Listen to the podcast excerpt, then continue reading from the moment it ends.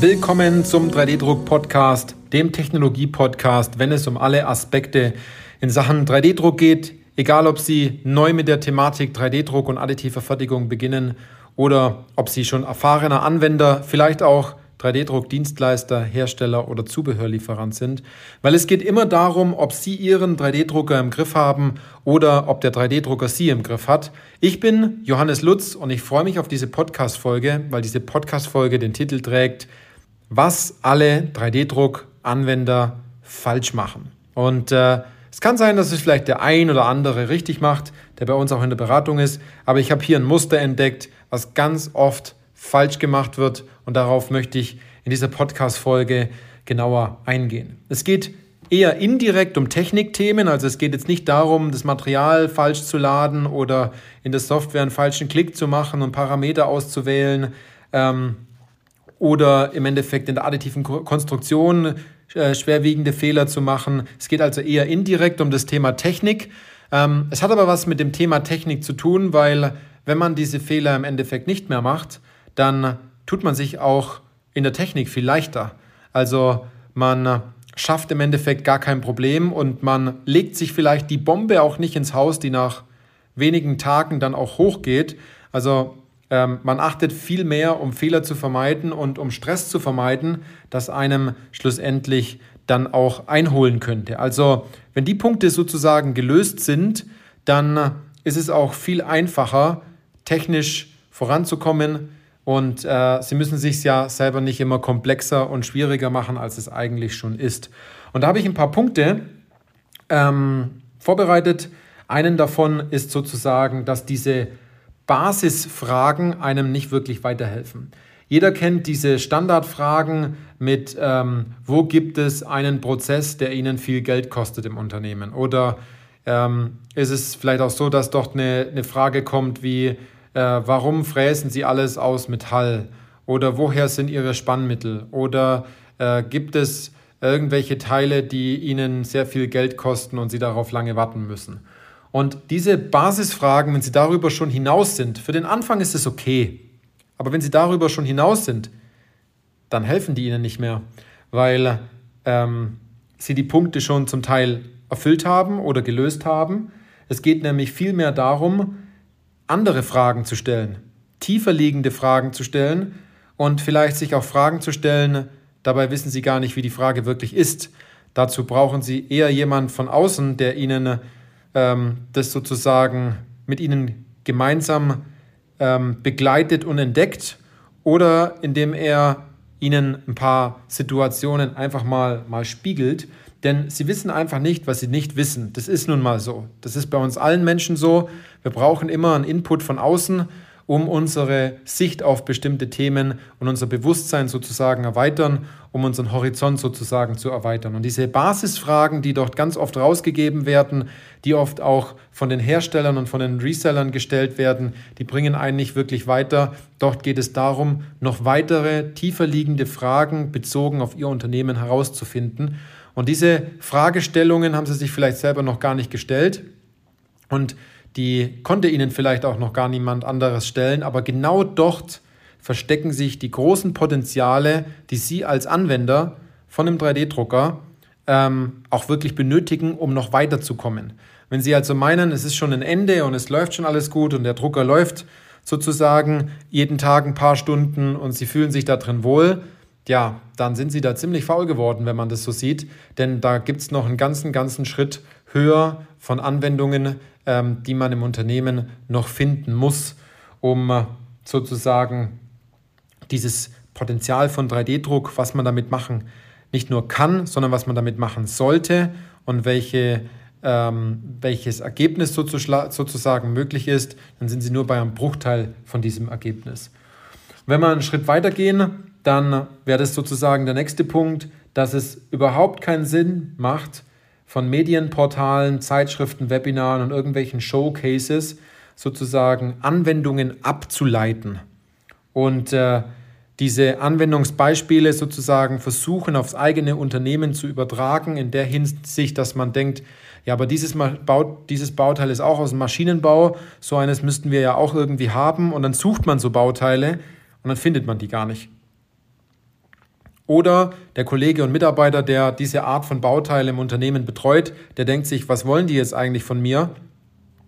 Es funktioniert doch alles, die Bauteile sind doch in Ordnung und nur weil man dann selbst irgendwo was gesehen hat, dass dieses Bauteil gedruckt werden muss, zwingt man es der anderen Person regelrecht auf, dass man diese Bauteile in Zukunft drucken muss.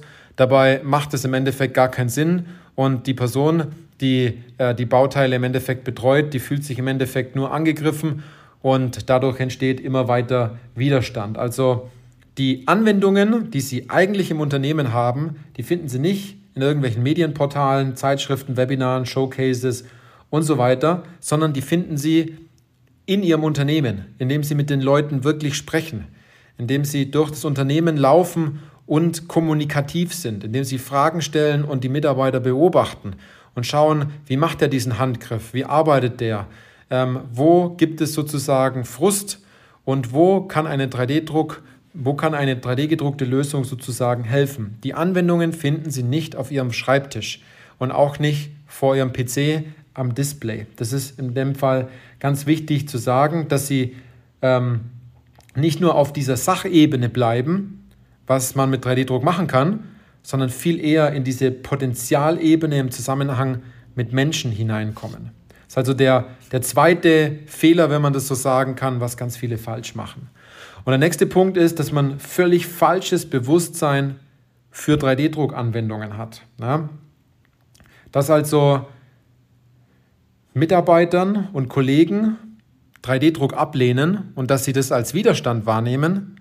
Dabei wissen die Kollegen und Mitarbeiter gar nicht, was 3D-Druck wirklich kann. Da ist das Bewusstsein noch gar nicht geschaffen. Die sind noch gar nicht auf der Ebene, auf der sie in etwas sind, damit die überhaupt sagen, das ist gut oder schlecht oder lohnt sich das, Bauteile rauszusuchen. Also wenn sie in einem Teams-Call sind und alle haben ihre Kamera ausgeschalten und keiner macht irgendwelche Rücksprachen und zu dem danach darauf folgenden Besprechungstermin ähm, für das Update-Gespräch sozusagen kommt auch keiner, und die Präsentation, die Sie sich hier mühevoll äh, zusammengebaut haben, die lädt auch keiner aus dem Intranet runter.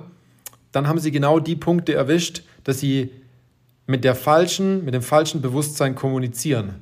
Dass Sie in Ihrer Kommunikation zu Ihren geschätzten Kolleginnen und Kollegen die falschen Punkte ansprechen, dass die sich da drin nicht wiederfinden. Und ähm, dass Sie diese Tasse, wenn man das jetzt mal so betrachtet, diese Tasse erstmal leeren müssen, damit sie überhaupt etwas, etwas füllen können. Das ist der eine Schritt. Und andererseits haben die vielleicht gar keine Tasse, wo sie etwas hineinfüllen können. Also manchen müssen sie etwas rausnehmen, die glauben eher an die falsche Geschichte und die anderen, die haben eher den Punkt, dass sie äh, gar kein Behältnis haben, um etwas reinzufüllen. Und wenn sie dann kommen und heißen Kaffee verschütten, dann gibt es immer eine Sauerei. Also die Verknüpfung zwischen Herausforderung ist gleich 3D-Drucklösung, die ist ganz oft bei ihren Kollegen noch gar nicht verankert, weil woher sollen die das denn wissen? Und ganz oft ist es auch so, dass der ein oder andere Anwender vor dem, der vor dem 3D-Drucker steht und ähm, mit dem 3D-Drucker arbeitet, dass er an der Stelle ist und sagt, äh, er kriegt nur Ablehnung aus den Abteilungen, da wird die Sache nicht richtig umgesetzt, es wird nicht richtig wahrgenommen, Bauteile und Zeichnungen werden nicht geschickt. Dabei wissen die gar nicht, was die schicken sollen. Also das ist ein ganz, ganz großer, schwerwiegender Fehler in der Kommunikation, den sie unbedingt verändern müssen. Alleine schon, wenn auf ihrem, ihrem Deckblatt der, der Folien für die Präsentation Bauteile drauf sind, die alienartig ausschauen, also die irgendwelche Freiformflächen und topologieoptimierten Stellen haben, ist es schon ein Riesenfehler, dass die, die Hälfte der Mannschaft schon aufgrund der Startseite oder der Startfolie ihre Präsentation verloren haben. Also das sind Kleinigkeiten, die muss man kennen und wenn man die rausnimmt, dann läuft es auch viel besser. Dann kommen wir ähm, zum vierten Punkt und zwar indem man nicht auf einer Rettungsmission ist. Also bei der Anzahl von den noch unentdeckten 3D-Druckanwendungen im Unternehmen frage ich mich zum Beispiel oft, ob man überhaupt richtig gesucht hat oder ob man einfach nur ein bisschen, bisschen geschaut hat. Also ähm, natürlich habe ich mehr Erfahrung und finde dort auch aufgrund unserer K3A-Methode zur Anwendungsfindung ähm, deutlich mehr Anwendungen, aber viele, die, die wollen einfach nicht. Und ähm, wie sehr sie sozusagen das Werkzeug 3D-Druck auch einsetzen, äh, umso schneller und umso kostengünstiger äh, sie doch den Wert drauf legen, umso eher erzeugt es Stress bei Kollegen. Also wenn sie dort auf einer Rettungsmission sind und sie wollen ein bestehendes Bauteil ersetzen, dann müssen sie nicht auf einer Rettungsmission sein, sondern da können sie gleich zu Hause bleiben. Wenn es aber darum geht, die Kollegen zu entlasten durch emotionalen Stress und durch Frust etc., dann sind sie auf der richtigen Mission, denn diese Rettungsmission hat so einen Gamification-Gedanke. Das heißt, dass sie wie Super Mario, Zelda, Tomb Raider oder bei GTA äh, oder sowas in der Art, dass sie dort äh, natürlich nach kleinen Geldbündeln suchen und nach Sanduhren suchen und nach Schatzkarten suchen, weil die Geldbündel sind sozusagen die Kosten, die eingespart werden auf einen bestimmten Zeitraum. Die Sanduhren sind sozusagen die Zeit, die sie einsparen und die, die Landkarten heißt im Endeffekt die Innovation oder diese Schatzkarten. Also, sind Sie dort äh, eher motiviert, die Prinzessin zum Schluss zu retten und dabei diese drei äh, Gegenstände entsprechend immer mit, mitzunehmen? Aber ähm, stellen Sie sich eher mal die Frage, wie sehr sind Sie an einer erfolgreichen Mission interessiert? Und äh, früher mussten die Römer ein Kolosseum bauen, hatten kaum was zu essen und mussten gefühlte 20 Stunden arbeiten am Tag. Und die mussten wirklich schwer schuften und die sind daran vielleicht auch sogar gestorben. Das sind ganze Generationen beteiligt gewesen, um äh, diese großen Bauwerke zu schaffen. Und im Endeffekt sind viele zu faul, auf eine Rettungsmission zu gehen, um die ein oder andere Anwendung zu finden, wenn man das mal vergleicht. Das ist echt erbärmlich an verschiedenen Stellen. Dann gehen wir noch den letzten Punkt. Äh, blind und vor allem Blick in die falsche Richtung.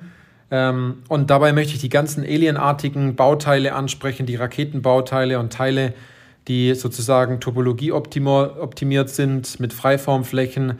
Die haben einfach in der Maschinenbauumgebung nichts, nichts zu suchen.